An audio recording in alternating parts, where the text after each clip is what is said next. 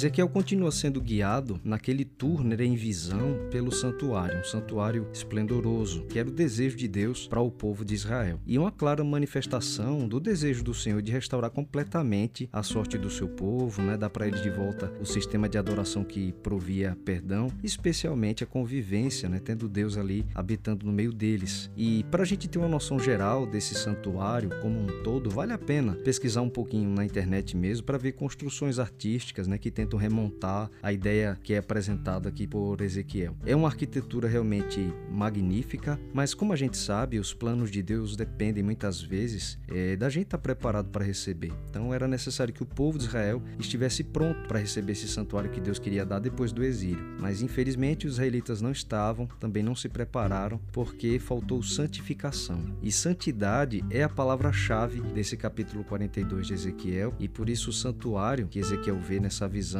nunca chegou a ser construído. Mas no lugar desse santuário esplendoroso, acabaram sendo feitas reconstruções menores. Bom, em Ezequiel 42 há dois momentos em que são feitas observações, além das medições das estruturas do santuário, que essas observações são essenciais da gente notar e elas possuem lições muito valiosas para a gente extrair. Depois de medir várias partes, esse homem da visão acaba levando Ezequiel para medir câmaras especiais onde os sacerdotes comeriam, como diz aqui no capítulo, as coisas santíssimas, ou seja, as ofertas de manjares, ofertas pelo pecado, ofertas pelo, pela culpa, que eram essas últimas carnes dos animais sacrificados. Né? O, o homem diz a Ezequiel assim: são câmaras santas. E os sacerdotes deveriam comer as ofertas ali. E a explicação do verso 13 é: porque o lugar é santo. Até mesmo quando eles saíssem do santuário, isso é muito interessante, quando eles fossem para o átrio exterior, que era onde o povo podia entrar, é, junto dos sacerdotes, eles não poderiam sair usando as vestiduras sacerdotais, que eram as que eles usavam para ministrar no santuário. Mas antes de ir para o átrio, para se encontrar com o resto do povo, eles deveriam depositar suas vestes nas câmaras, e aí diz o verso 14 que eles usariam outras vestiduras, e assim, disse o homem da visão, se aproximarão do lugar destinado ao povo. Então, observe como ser dessa visão, ele é bastante cuidadoso em classificar aquilo que é santíssimo, coisas que são santas e o que não se pode misturar com o que é comum. Até mesmo as roupas dos sacerdotes deveriam ter um uso exclusivo e eles não poderiam ir vestidos com elas até o pátio onde o povo podia entrar. E quando terminou de medir o santuário na sua área mais externa, o homem da visão explicou para Ezequiel, no verso 20, o seguinte: que era para fazer separação entre o santo e o profano. Bom, ao longo da Bíblia toda, é notável quanto a santidade de Deus é respeitada pelos seres celestiais e até Deus mesmo exige respeito pela sua santidade. Quando alguém se encontrava na presença de Deus, é muito interessante ver que o Senhor dizia para essa pessoa tirar as sandálias dos pés e a explicação que Deus dava era porque o lugar onde estás é terra santa. A presença de Deus santificava o lugar. Quando o Senhor desceu, por exemplo, até o Monte Sinai para anunciar os Dez Mandamentos pessoalmente, ninguém é, poderia se aproximar até certo ponto do monte, até com risco de morrer, porque pela presença de Deus, o lugar agora é um lugar santo. Quando Isaías também contemplou aquela visão né, do capítulo 6, ele viu o Senhor assentado num alto e sublime trono. Ele falou que os serafins estavam adiante dele, acima dele, clamavam uns aos outros sobre a santidade do Senhor. Ele diz que apesar de terem seis asas, esses seres só usavam duas para voar, porque diante da presença do Senhor, eles tinham tanta reverência, tanto respeito para pronunciar que Deus é santo, que com duas asas eles cobriam os pés e outras duas eles cobriam o rosto, e aí só sobravam duas para voar. Então, a Bíblia fica repleta de manifestações da presença de Deus, e quando o homem tem esse encontro, é muito distinta a santidade do Senhor.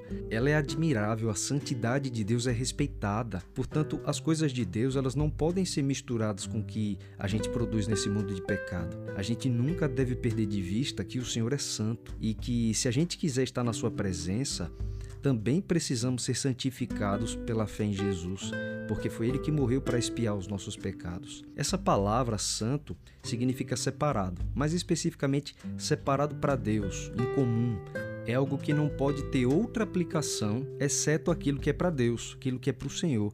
E na Bíblia tem relato até de pessoas que chegaram a morrer por desrespeitar a santidade de Deus, é, o que é santo né, para ele também. Mas foi justamente para estender uma ponte entre a sua santidade, a santidade do Senhor, e a humanidade pecadora que Deus nos enviou o maior presente, né? Na, a Ele mesmo, Ele se enviou por meio de Jesus. Jesus é o nosso hélio com a santidade do Pai. E Jesus também prometeu a vinda do seu Espírito para operar no nosso coração uma fé que por meio de Cristo também nos santifica.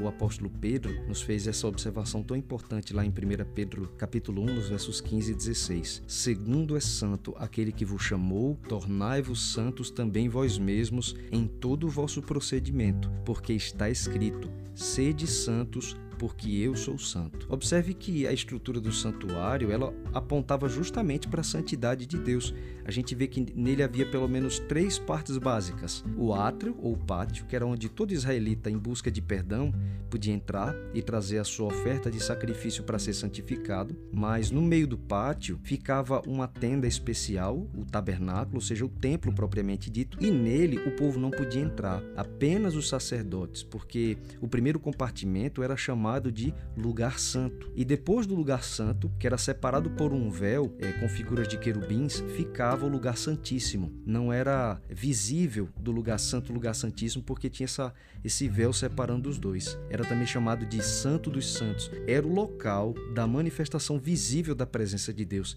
Então a gente percebe que quanto mais perto da presença de Deus, mais santo se torna. A gente tem o lugar do átrio, o pátio, que era comum, o lugar santo, e na presença de Deus, o lugar santíssimo. Santíssimo. Então a gente tem que perceber que a santidade no santuário parecia aumentar mais e mais à medida que se aproximava mais da presença do Senhor. E dentro do lugar santíssimo, ninguém podia entrar, mesmo o sacerdote não podia entrar, só o sumo sacerdote, e ele só fazia isso uma vez por ano, depois de oferecer um sacrifício especial por si mesmo e pela sua família. Olha quanta consideração a gente observa no santuário, nos ensinando sobre o respeito à santidade de Deus. A nossa percepção, quando a gente estuda o santuário, tende a se expandir sobre o que significa ser santo e sobre a profundidade do convite do Senhor para nós. Sejam santos porque eu sou santo. Então, o tema da santificação, ele é tão essencial que o livro de Hebreus, que reflete muito sobre o tema do santuário, chega a dizer que sem santificação ninguém verá o Senhor. Está em Hebreus 12, no verso 14. Então a santificação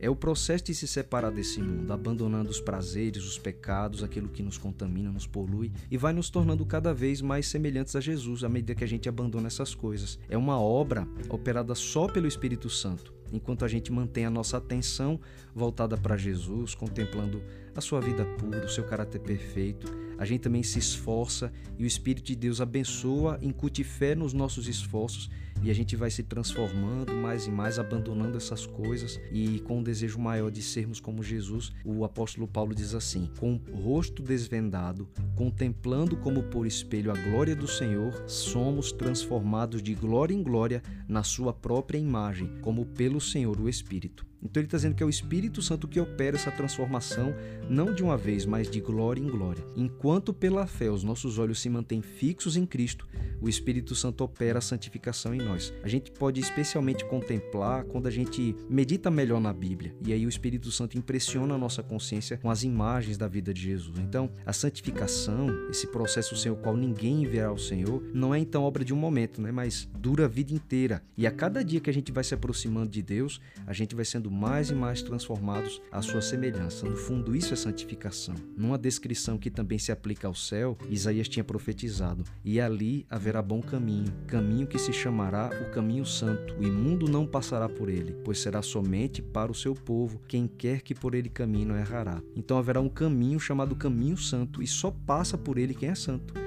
Se a gente quiser chegar ao céu, precisamos nos submeter para esse processo também tão especial de preparação. E é por meio dele que o Senhor transforma os nossos gostos, a nossa disposição, o nosso caráter, as nossas atitudes, as nossas vontades, como diz Filipenses 2:13, porque Deus é quem efetua em vós tanto o querer como o realizar, segundo a sua boa vontade. Isso é santificação, a mudança inclusive do querer e do realizar. E em tudo, esse processo nos torna mais e mais parecidos com Jesus, até que por fim Cristo olha para nós e vê refletido na gente a sua própria imagem. É a santificação que restaura no ser humano aquela glória que Deus lhe deu na criação, quando diz a Bíblia que Deus fez a sua imagem e semelhança. A gente retorna para o plano original que acabou sendo desfigurado pelo pecado. A santificação então nos faz de novo um reflexo de Jesus e assim a gente pode ser restituído à alegria da sua presença. Essa é uma belíssima ilustração do que significa o caminho da santidade dentro do santuário. Portanto, a gente precisa passar por esse processo, porque sem santificação ninguém verá o Senhor.